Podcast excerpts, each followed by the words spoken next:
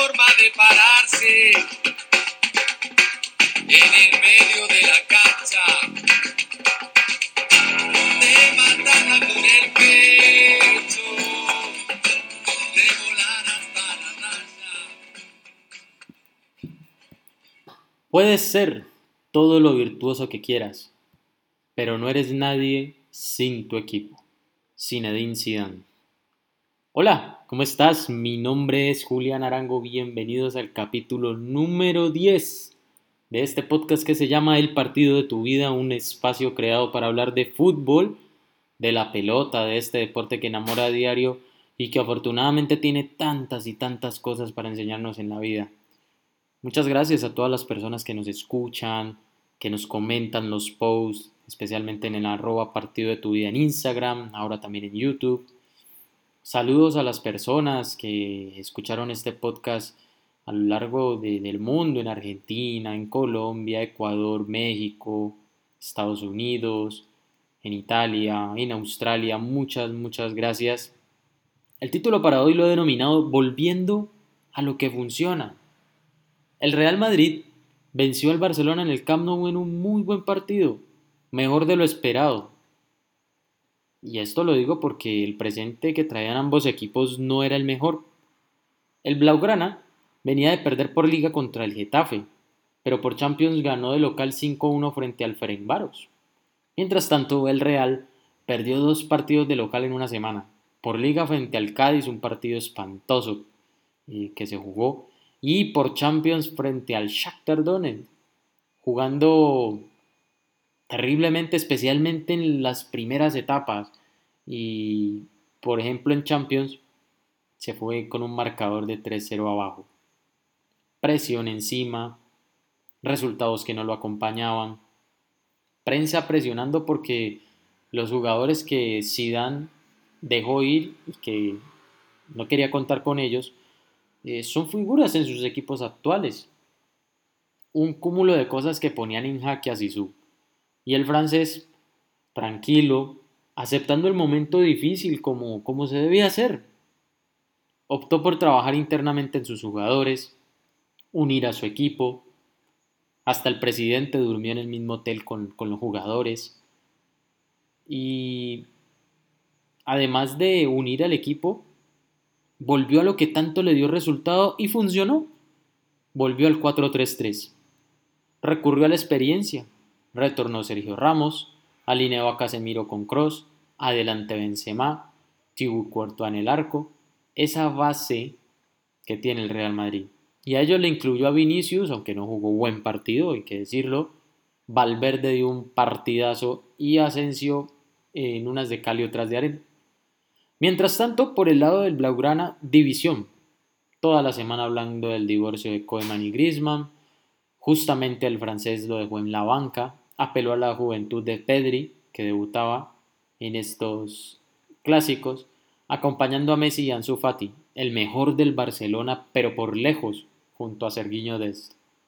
El partido arrancó con mucha intensidad, llegadas de lado a lado, hasta que al minuto 5 en una transición rápida defensa-ataque por parte del Madrid, Valverde recibió un pase de Karim y el primero, el primero para el merengue. Pero el Barcelona empezó a hacer su juego, Messi eh, se, tiró un poquito más atrás, se veía que arrancaba inclusive como un 8.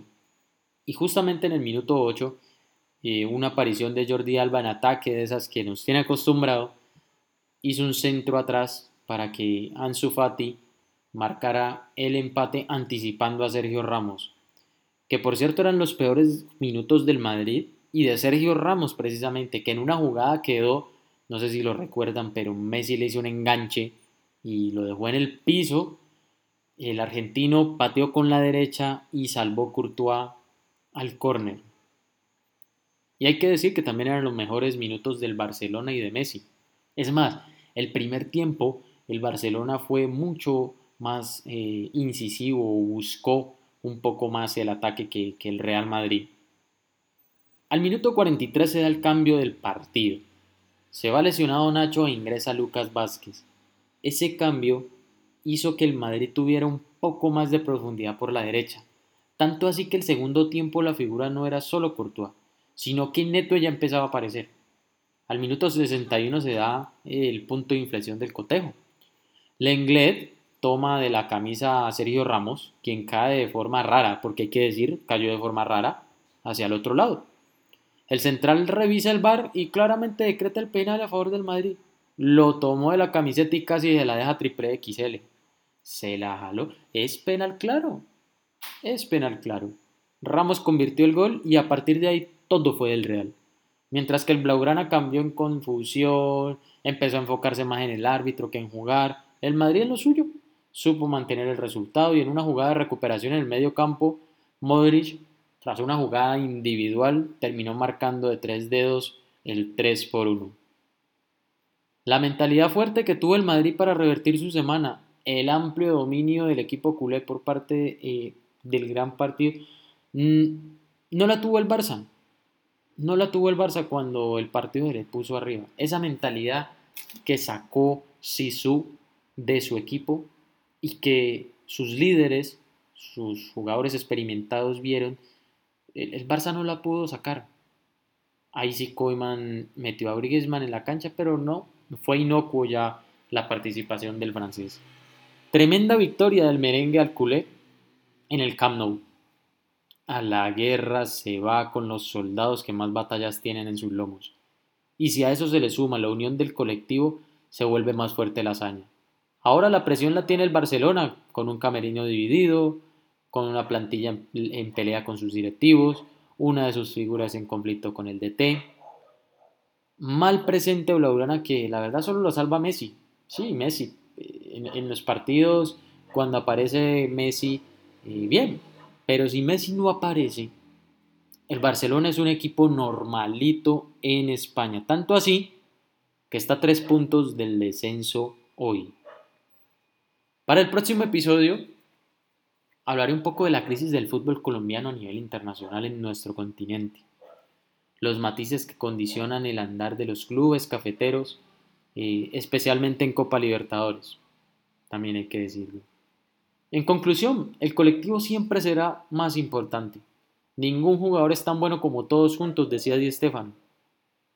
Si en tu familia hay división con tu pareja o con tus hijos, ¿Cómo se van a alcanzar los propósitos? ¿Cómo se va a vivir feliz?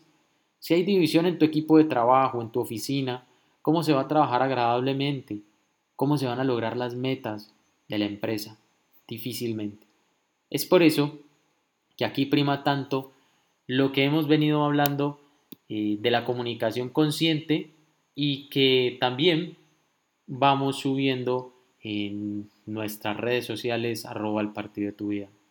Así que Anhelo que todo lo que te dije en este episodio te deje una semillita para el partido de tu vida, ese que te juegas todos los días cuando te despiertas y saltas a la cancha de tu día a día.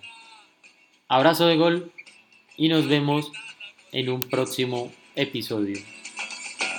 Levantando la cabeza, ganando el pique cortito. No se sabe con qué pie desbordar otra vez.